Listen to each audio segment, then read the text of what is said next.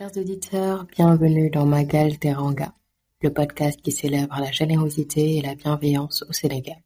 Je suis Rama, votre hôte pour cette série captivante. Magal Teranga est bien plus qu'un simple podcast. C'est une invitation à découvrir les histoires inspirantes qui se cachent derrière les actes de bonté et de partage qui illuminent notre quotidien. Alors asseyez-vous confortablement, ouvrez grand vos cœurs et laissez-vous emporter par la magie de ce voyage. Prêt à découvrir le pouvoir de la générosité? C'est par ici, sur Magataranga Podcast.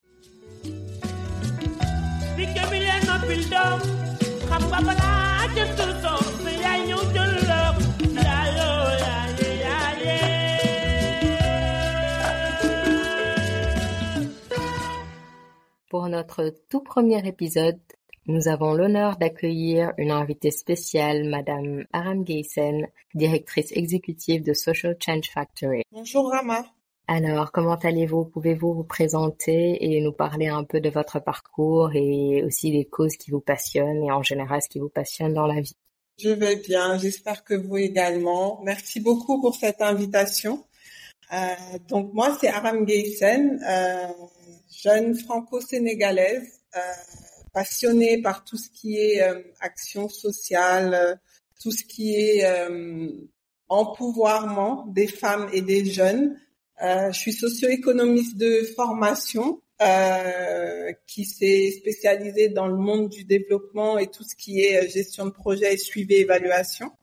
j'ai eu à travailler dans des organisations internationales sur des programmes de recherche régionaux ou sur la redevabilité par rapport aux personnes affectées et je suis la cofondatrice et la directrice exécutive de Social Change Factory, euh, une organisation qui est engagée pour la jeunesse euh, depuis 2014 au Sénégal, mais également dans d'autres pays de la sous-région.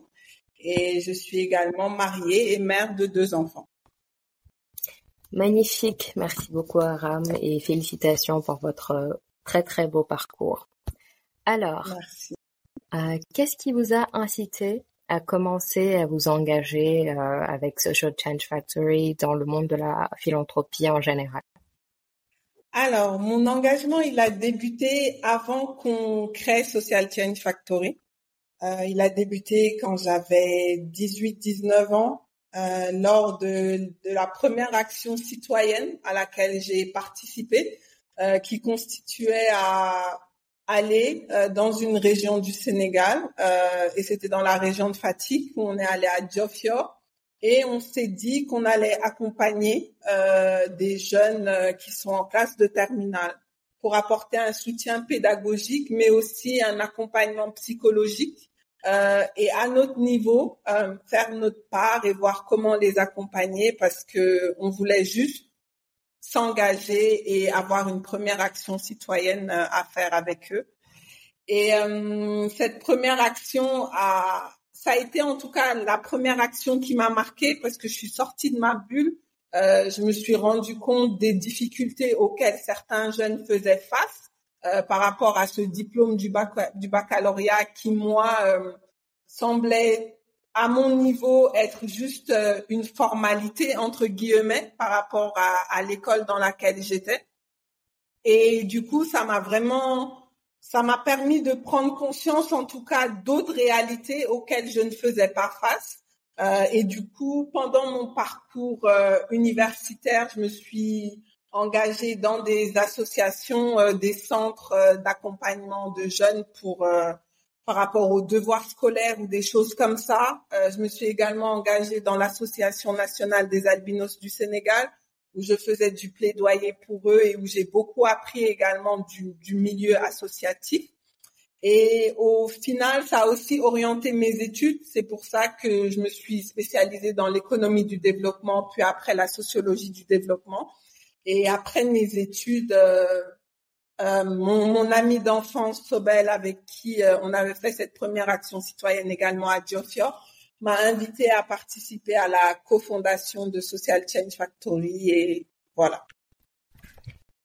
Parfait, parfait. C'était vraiment un plaisir euh, parce que c'est la première fois que j'entends l'histoire, donc c'était vraiment un plaisir d'écouter tout ça et de voir que la générosité peut faire des merveilles, orienter non seulement un caractère, une envie, mais encore une vie. Et il n'y a rien de, de plus grand que cela. Alors, la gratitude est un thème central de Giving Tuesday. Pourriez-vous exprimer votre reconnaissance pour le soutien que vous avez reçu euh, et la manière dont ce soutien-là a contribué à votre capacité à, à donner aux autres? Oui, je pense la, la gratitude, elle est, elle est d'abord envers mes parents. Euh, comme je le disais il y a, il y a quelque temps, je pense la plus grande opportunité qu'ils ont pu m'offrir, c'est de pouvoir faire des études. Euh, et ce qui et ce qui me permet de faire aujourd'hui de de pouvoir faire aujourd'hui tout ce que je fais le fait de savoir lire et écrire euh, c'est vraiment fondamental le fait d'avoir pu faire des études d'avoir pu orienter aussi mes études en fonction de ce que je voulais et de mes et de mes et de mes passions en tout cas ce qui faisait battre mon cœur qui était le monde du développement. Donc c'est ma première gratitude c'est par rapport à ça.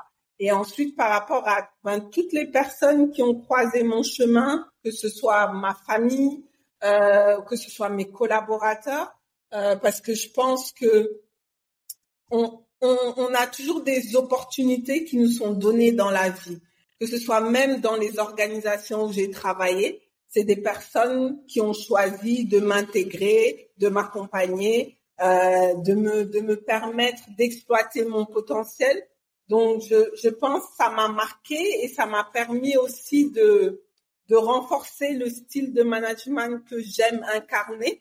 Euh, parce que pour moi, c'est important de pouvoir accompagner les personnes, mais aussi de les responsabiliser par rapport à ce qu'elles font et de pouvoir les accompagner à exploiter justement leur potentiel parce que c'est quelque chose auquel je crois fondamentalement que tout le monde a un, très grand potentiel et qu'il faut juste pouvoir le, lui permettre d'éclore comme une comme une fleur pour qu'on puisse voir euh, sa beauté.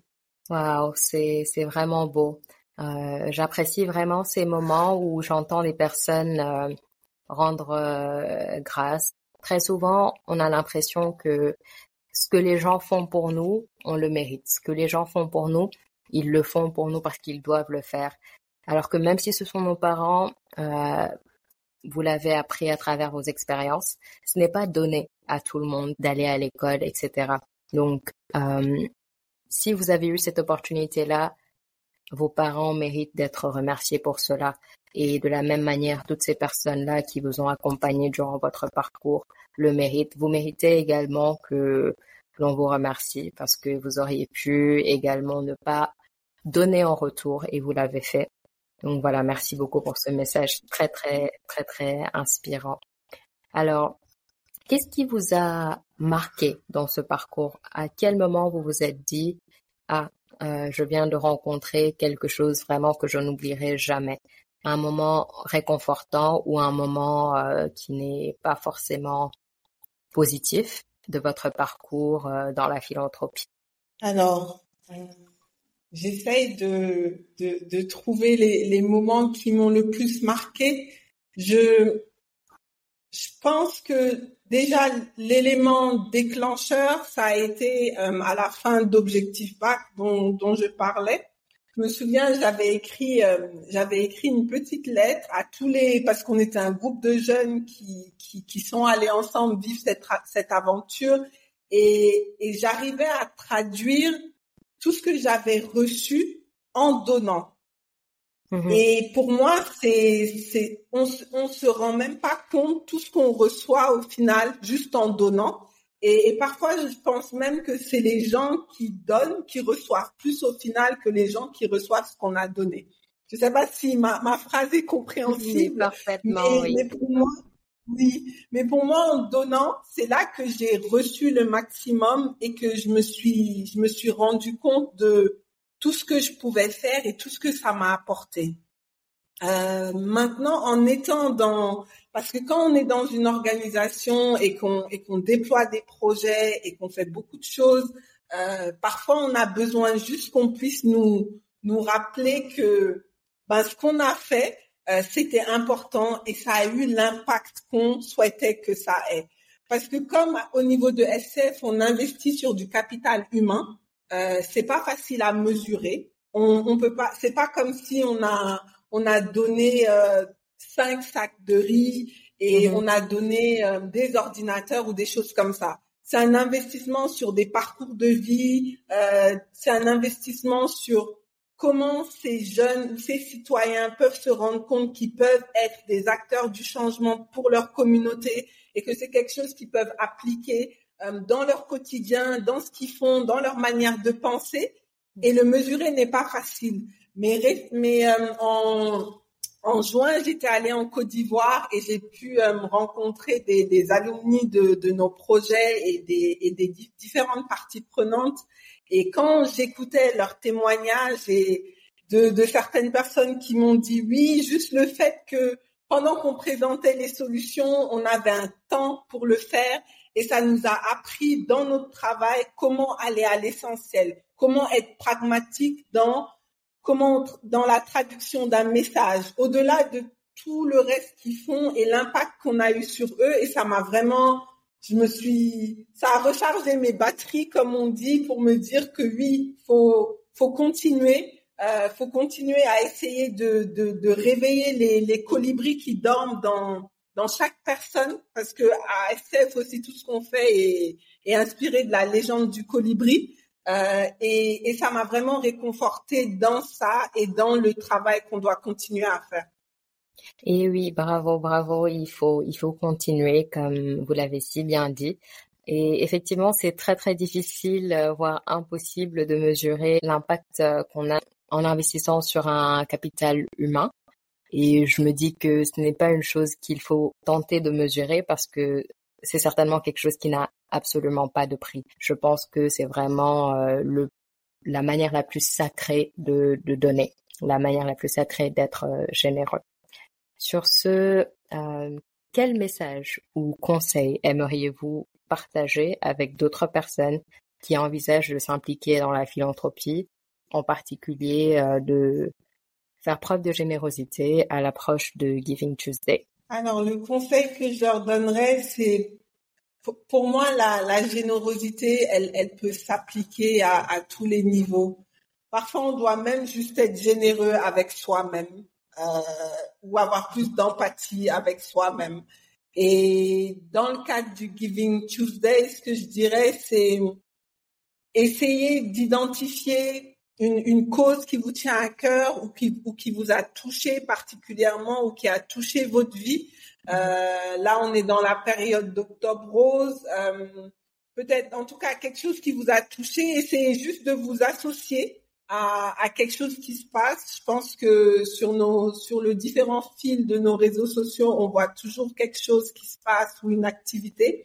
Et, et pour commencer, si c'est quelque chose qui qui vous parle, ben juste y aller pour, euh, pour voir ou faire une contribution, euh, euh, qu'elle soit monétaire ou une contribution en, en y allant et en parlant aux gens ou aller faire des visites dans des hôpitaux.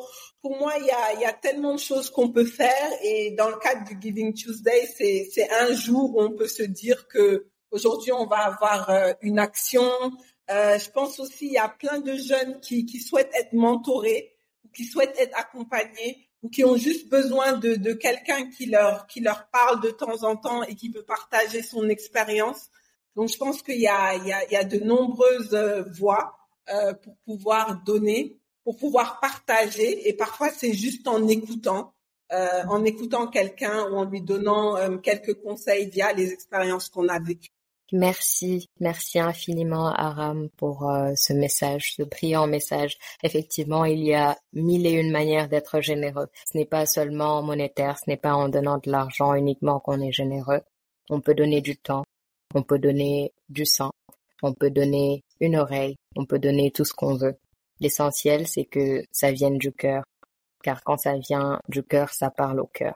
Merci d'avoir fait ce voyage avec nous à travers Magalteranga Podcast. J'espère que cette histoire vous a inspiré à propager la générosité autour de vous. Restez connectés et n'oubliez jamais l'esprit de Teranga qui prie en vous. À bientôt pour de nouvelles aventures.